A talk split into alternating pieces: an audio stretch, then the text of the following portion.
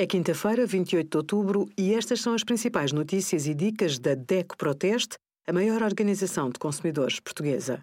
Hoje, em DECO.proteste.pt, sugerimos dicas para atenuar os sintomas da menopausa, com medicamentos e novos hábitos no dia a dia, a nossa análise a pulseiras desportivas e smartwatches de baixo custo e os resultados do nosso teste a 58 wearables.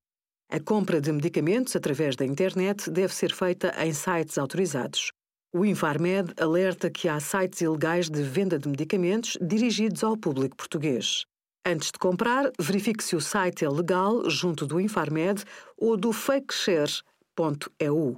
Desconfie do site quando não tem contacto telefónico pratica preços muito mais baixos do que a concorrência, vende medicamentos sem a necessária prescrição médica, o que é ilegal, ou troca os pedidos.